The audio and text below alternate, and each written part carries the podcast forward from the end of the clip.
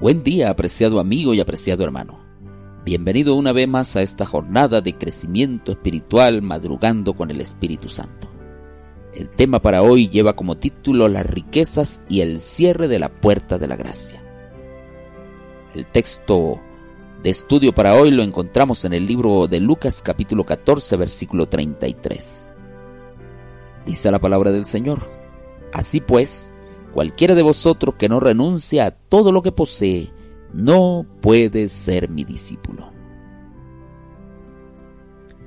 Y en este versículo Dios de manera muy clara nos está hablando, apreciado amigos, sobre lo que tenemos que hacer. Y a medida que nos aproximamos al tiempo del fin, pues veremos que las posesiones ya no tendrán ningún valor.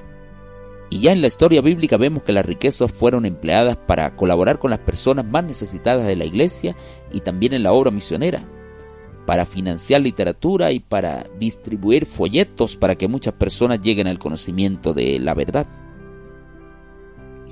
En el libro de Hechos encontramos que los nuevos conversos al Evangelio de Cristo repartían sus riquezas entre ellos, ayudando así a los más necesitados.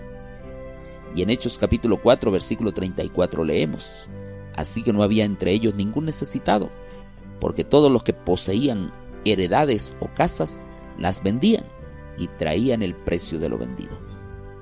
Según Hechos 4:35 lo ponían a los pies de los apóstoles y se repartía cada uno según su necesidad. Y esta generosidad de parte de los creyentes pues era el resultado del derramamiento del Espíritu Santo en sus vidas. Los conversos al Evangelio pues eran de un corazón y de un alma. Un interés común lo dominaba y la codicia no tenía cabida en sus vidas. Su amor por los hermanos y por la causa que habían abrazado superaba el amor al dinero y a sus bienes. Sus obras testificaban de que tenían a las almas de los hombres por más preciosas que las riquezas terrenales. Esto lo dice también el libro de Hechos de los Apóstoles, página 59. Y en este sentido, pues debemos entender que la actuación del Espíritu de Dios es determinante para alcanzar resultados satisfactorios. Pero todavía quedan muchas preguntas. Y la pregunta principal es ¿cuándo será el momento exacto para deshacerse de los bienes en esta recta final de la historia del mundo? Eso es lo que algunos se preguntan.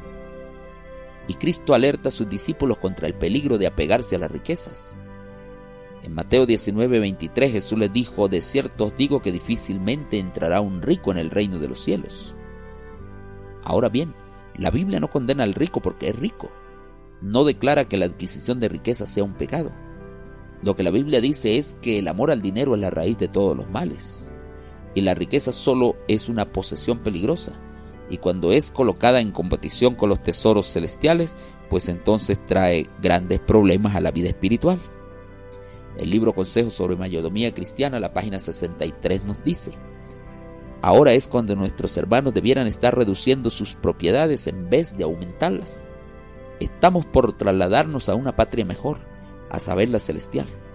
No seamos pues moradores de la tierra, sino más bien reduzcamos nuestras cosas a la menor cantidad posible. El libro Primeros Escritos, página 56, dice, en el tiempo de angustia de nada les valdrán a los santos las casas ni las tierras. Y en aquel entonces no podrán deshacerse de sus bienes para hacer progresar la causa de la verdad presente. Y luego agrega, me fue mostrado que la voluntad de Dios es que antes que venga el tiempo de angustia, los santos se libren de cuanto los estorbe y hagan pacto con Dios por medio de sacrificio. Y así como sucedió en la época de la iglesia primitiva, nuestro único y mayor anhelo debe ser buscar al Señor y ser ungidos por su Espíritu Santo. Y solamente con ese poder de lo alto tendremos claridad para tomar decisiones correctas y en los tiempos apropiados. Apreciado amigo y querido hermano, hoy tú eres libre para elegir seguir la programación de Cristo en su palabra en las primeras horas de la mañana o seguir el programa del enemigo de Dios fuera de la palabra. Recuerda que no eres libre para elegir las consecuencias de tu decisión. La pregunta es, ¿acaso compensará colocar a la palabra de Dios en un segundo o en un tercer lugar en tu escala de prioridades? Yo creo que no. Porque el día que Dios no lo primero en la vida del ser humano es un día perdido. Y solamente la palabra de Dios escondida en el corazón puede detener el dominio del pecado. Hoy es un día para buscar a Dios, apreciado hermano. Hoy es un día para orar nuevamente por la renovación del bautismo del Espíritu Santo en nuestras vidas, para orar por nuestros amigos, para vivir en la presencia de Cristo, para dar testimonio del Evangelio y también para adorar a Dios con los diezmos, las ofrendas, de forma sistemática y proporcional a las ganancias que Dios nos ha entregado. ¿Qué le vas a responder al Señor en este día? ¿Qué vas a hacer por Dios mientras vida Él te da? Que Dios te bendiga. Que Dios te ayude a tomar la mayor y mejor decisión. Maranata.